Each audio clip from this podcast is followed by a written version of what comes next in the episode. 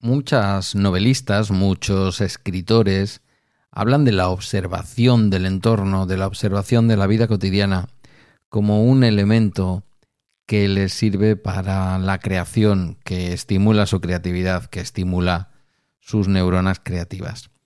Algo parecido me ocurrió el sábado mientras que chateaba con una buena amiga por, bueno, una buena amiga que habéis conocido mm, hace dos viernes y que, y que habéis terminado de conocer este viernes pasado. Por cierto, gracias de su parte y de mi parte por la acogida del capítulo.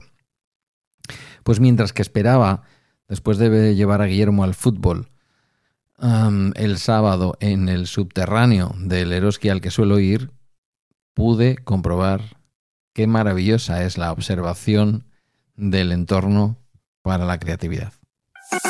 Comienza Bala Extra con Pedro Sánchez.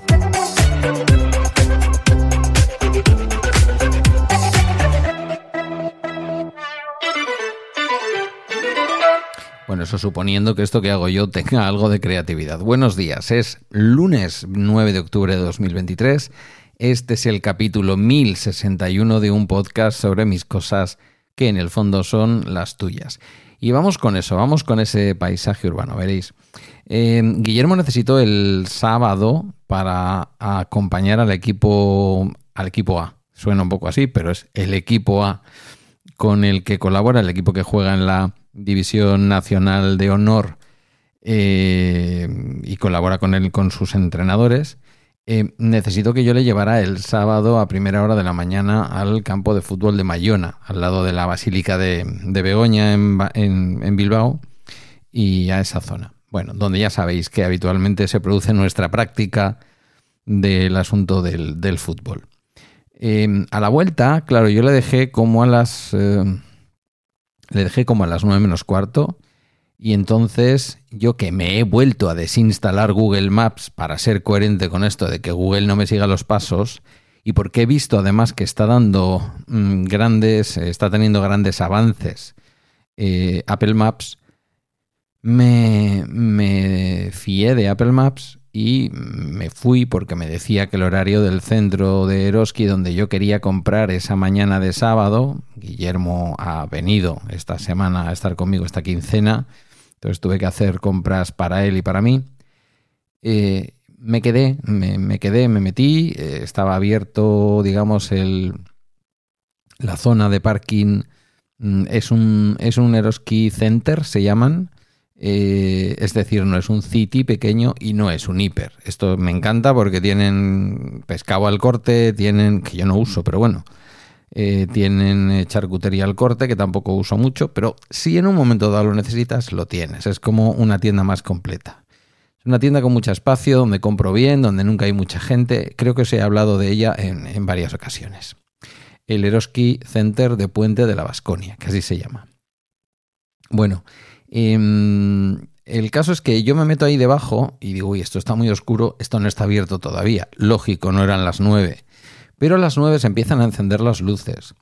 Eh, yo tenía puestos los, eh, los AirPods y no escuchaba bien, pero empecé a escuchar que se decía algo por la megafonía. Entonces mm, me quité, ya habían acabado y dije, pues esto es efectivamente que abren a las 9.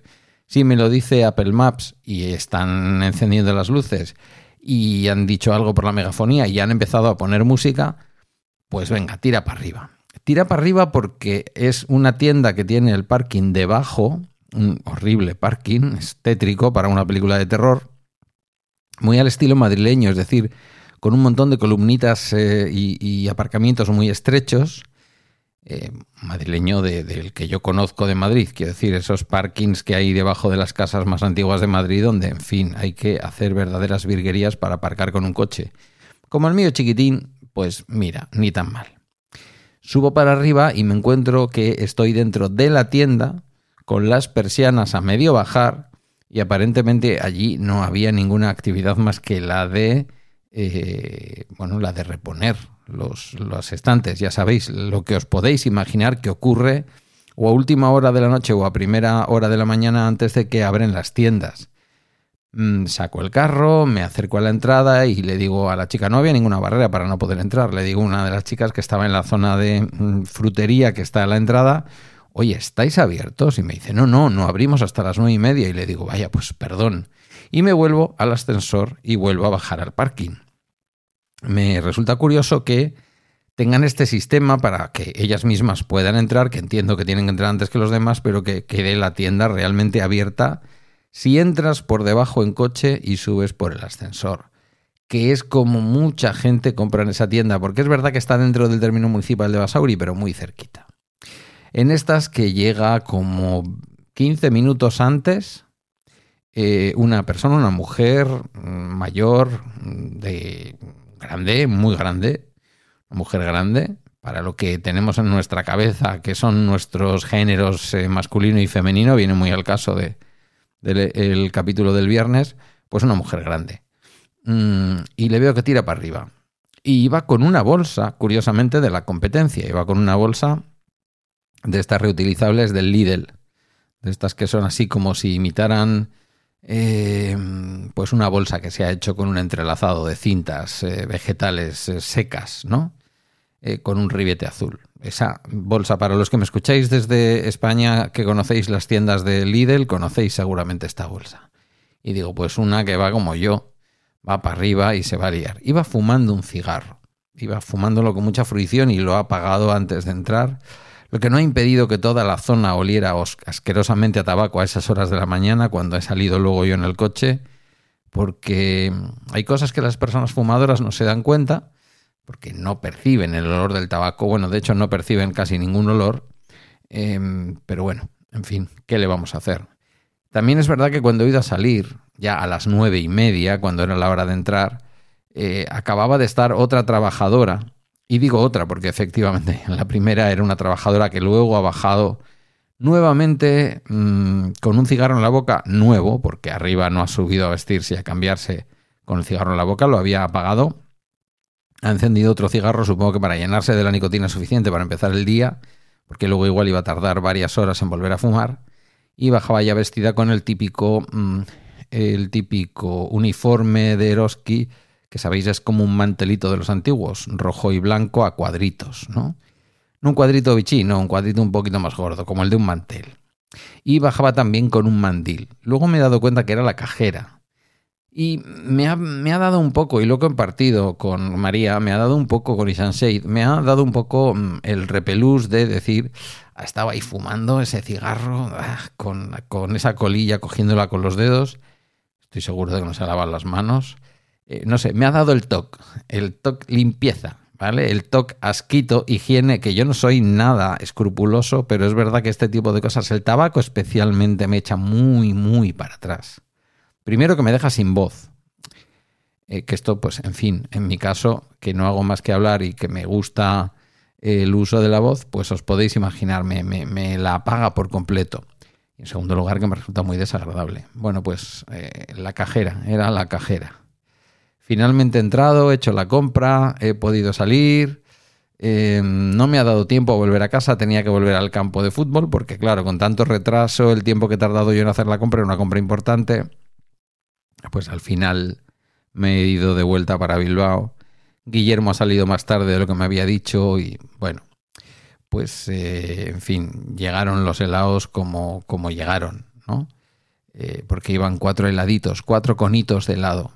Bueno, ¿han llegado como ha llegado? No lo sé, porque yo no los eh, abrí y yo no los toqué. Ya veremos cuando los abramos. Y ha sido un paisaje curioso, yo observando desde dentro de mi coche, con los cascos puestos, supongo que alguien habrá dicho, este hombre, ¿qué hace aquí a estas horas? Todavía no hemos abierto. Me ha permitido, por cierto, me ha permitido, por cierto, muy interesante el agregar eh, correcciones a los mapas de Apple, a ver si es verdad que toman nota y a ver si podemos contribuir como comunidad, porque la verdad es que algunas... Eh, en algunas cosas sigue estando muy, muy por detrás de Google Maps, ¿por qué no decirlo? Y punto. Puesto los horarios, que no son de 9 a 10, sino de 9 y media a 9 y media de la noche. Y alguna otra cosita. Em, bueno, eso os cuento. Eh, quizás ha sido una experiencia tan personal que no sé si os pasan estas cosas que estáis en un sitio, tenéis que esperar y os fijáis en la gente que está alrededor, cómo son, cómo os miran, cómo les miráis vosotras o vosotros. No sé, es ese punto en el que alguien puede decir que hacemos aquí tan temprano.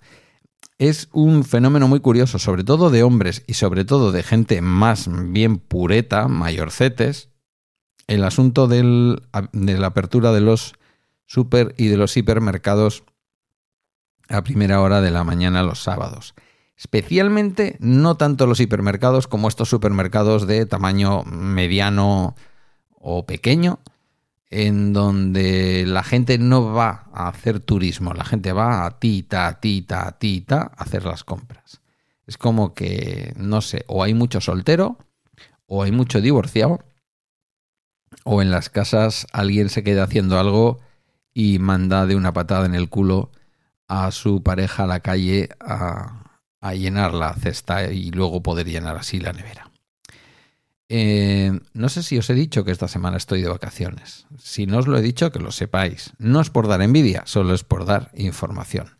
Acaba el bala extra de hoy, un día muy importante. Hoy, si todo va bien, estaremos grabando el episodio de la nueva temporada de, eh, a ver si lo digo bien, de la tramoya del príncipe. Eh, ¿Por qué? Pues porque mañana es 10 del 10 y el 10 del 10 del año 2013 empezó la edición vasca del diario.es.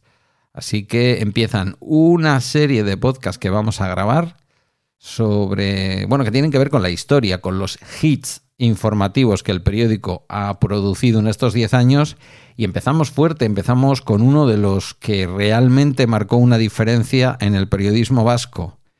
Em, algo sobre lo que nadie quería mirar y al que le prestó atención el diario.es, obtuvo grabaciones, obtuvo un montón de exclusivas y al final a la prensa tradicional no le quedó más remedio que dejar de mirar la corrupción para otro lado y hablar de los chanchullos que se habían producido y del amiguismo que se había producido en las oposiciones al Servicio Vasco de Salud. Clásicos donde los haya. En este caso, incluyendo a la que fue consejera de salud de la época de la pandemia, la señora Murga, en el gobierno vasco. Pero eso ya será en otro feed y seguramente a lo largo del día de hoy. Como digo, nueva temporada de la tramoya del príncipe. Eh, os decía que acaba el bala extra de hoy. Puedes dirigirte a mí en Mastodon o por cualquier otro medio a través de balaextra.com, donde también hay un enlace a la comunidad de Telegram. Gracias por tu tiempo y hasta mañana.